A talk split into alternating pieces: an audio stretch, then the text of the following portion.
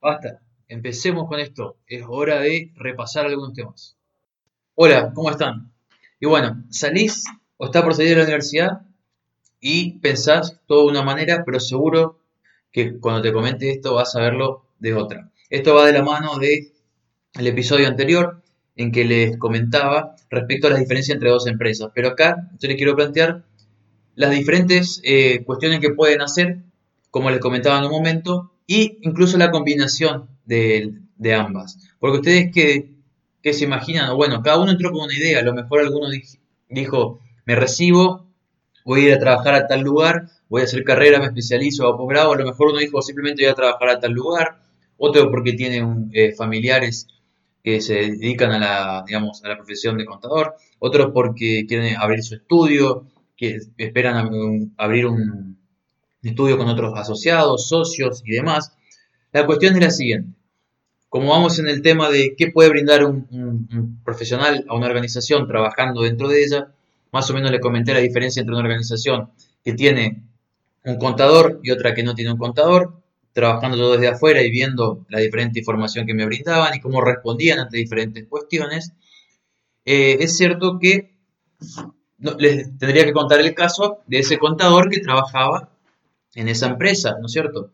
Para que ustedes sepan, era un contador no de tiempo completo, la empresa no era muy grande. Esto no implica que por eso no sea de tiempo completo, porque bien podría dedicarse a hacer cada una de las cosas de la empresa y trabajar de tiempo completo. Pero quiso, digamos, abrir su estudio independiente. Entonces, ¿qué hizo? Ofreció dar la organización y la administración de todo lo relacionado a lo que, lo que haría normalmente un contador o un estudio contable desde adentro de la empresa y que otro recaude la información, la organizaba y la mandaba al estudio. Es decir, tenía bien controlada la empresa, que es una de las posibilidades que se le puede plantear. Ustedes pueden estar trabajando en una organización, cumplir bien su trabajo y dar un salto más tratando de ir un escalón más arriba. Si bien me preguntan qué hacer al principio, bueno, les digo, al principio puede ser que arranquen y bueno, hasta que empiecen a conocer las cosas, después ustedes se dan cuenta de que hay otra persona que podría hacer lo que ustedes están haciendo y ustedes podrían ir un, paso más o menos o distinto, no siempre tiene que ser más o menos, puede ser un paso distinto en el que den una, una función más de organización, de administración, de control de cada una de esas actividades y recauden eh, digamos, reúnan la información necesaria para cada una de las cuestiones que tenga que cumplir la empresa. Y esto hace que ustedes no tengan que estar generando esa información, no tienen que estar trabajando con datos, generando, sino se dediquen a ser simples administradores de la información, que les da más tiempo, le permite ser más eficientes en las funciones porque eh, el agotamiento que produce toda esa producción hace que uno tome, se le dificulte la toma de decisiones. Pero más allá de entrar en toda la diferencia que hay entre generar la información y usar la información que uno solicitó en el modo que uno la solicitó, esto, este contador que se desempeñaba, contador barra contadora, ¿no es cierto?, que se desempeñaba en la, en la empresa, pasó a trabajar menos tiempo y quizás a abarcar más cuestiones de la empresa. ¿Por qué? Porque lo miraba desde otro punto, desde un punto de la organización, como les digo decía, esto tienen que dármelo así, esto tienen que dármelo así, y se intrometía en el proceso. Bueno, me lo vas a dar así a través de esto. Con esto me vas a dar esta información de los sueldos. Con este programa vamos a hacer esto, me vas a dar esto.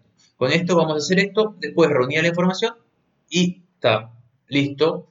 Es más, se dedicó al trabajo independiente, pero bien podría hacer esto para otra empresa también, dependiendo de lo que uno hace.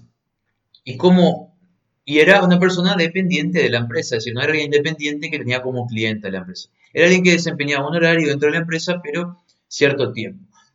O sea, hacía caso, seguía las órdenes de quien era dueño de la empresa, pero tenía una función más de organización y delegaba ciertas actividades en otros, permitiendo tener más tiempo y poder ejercer la profesión de manera independiente. ¿Por qué les digo esto? Porque como ustedes saben, bueno, o sea, a lo mejor no saben, yo cuando recién me recibía no sabía, eh, me, estaba recibiendo y no sabía de eso. Yo quería eh, buscar, digamos, ejercer de alguna manera y uno tiene que matricularse, ¿no es cierto? Y para poder realizar las funciones típicas de un contador, de las que necesita un contador, como por ejemplo certificaciones, eh, todo lo que tenga que ver con la firma o, utilización del conocimiento específico del contador que tiene que pasar por un consejo, eh, uno necesita de la firma, ¿no es cierto? La firma tiene que estar avalada por un consejo y uno está ejerciendo la profesión, por lo tanto tiene que estar inscripto y tiene que estar matriculado para ejercer, que es lo que por lo general eh, muchos no saben, ¿no es cierto? Muchos creen que matricularse simplemente para hacer cierto tipo de trabajo en lo que se requiere firmar y que el Consejo de Profesionales lo certifique. Bueno, acá seguro les traigo otra novedad. La matrícula, la certificación, el Consejo de Profesionales y demás. Bueno, para darle un, plus a este episodio y no dedicar solo un episodio a eso, les comento. Ustedes, como, como profesionales, al firmar, por ejemplo, una auditoría de estados contables, tienen que certificar esos estados por un consejo, porque si no, digamos que esa firma no tiene mucha, lo podría hacer cualquiera. Entonces el consejo establece ciertos requisitos. Ahí es donde uno estudia cómo tiene que ser el rol del auditor y demás. Pero hay muchos otros trabajos en los que uno necesita eh, de, un profesional que sea contador público. Entonces, bueno, todo esto uno lo puede hacer como una alternativa a ese trabajo dentro de la organización. Para eso tiene que estar matriculado y pagar cierta mensualidad, o bueno, depende de la forma que establezca el consejo está. Además, tener que aportar a una caja de profesionales seguramente, pero no metiendo en un tema administrativo, existe esta posibilidad, este nicho de mercado de, además de trabajar en la organización, y no es dedicar menos tiempo a su organización que les dio eh, la mano al comienzo, sino darle un mejor servicio y a su vez ustedes trabajando, realizando otro tipo de cosas, van a obtener una mayor experiencia. Así que acaba para la contraparte. Cuando ustedes como empresa reciben una propuesta de esta como contador, tendrían que darle el ok porque van a recibir seguro mucha mejor, eh, digamos, va a ser más eficiente la organización y va a tener mejores resultados desde lo que es eh, la parte contable, impositiva, laboral y demás. Y no se olviden que además el contador público tiene que ser consultado como un asesor que lo es, digamos, es un asesor, tiene conocimiento eh, de economía, tiene conocimiento financiero y a veces algunas decisiones que van a impactar en la empresa es bueno que se la consulten al contador, ya sea que trabaje entre la organización o no, siempre es de utilidad. Así que, bueno, espero que este episodio les haya sido de utilidad y si no sigan dejando, si no les fue de utilidad, querían tocar otro tema, díganmelo, vamos a ir tocando otros temas, pero siempre vamos a ir siguiendo esta línea y por ahí no es tan precisa la línea de que toco este tema, vamos con este, con este, con este, porque van surgiendo expectativas, anécdotas de la realidad que yo les voy comentando que seguro le van a ser más útiles que si solamente seguimos un desarrollo de diferentes cosas que pueden hacer en una organización y no les comento nada. Así que bueno, espero que con esto por lo menos vayan sabiendo que tienen una alternativa al trabajo, relación de dependencia y que esta alternativa le va a traer unos costos mínimos, pero le puede generar eh, grandes, eh, grandes, digamos, ingresos y sobre todo experiencia. ¿Por qué?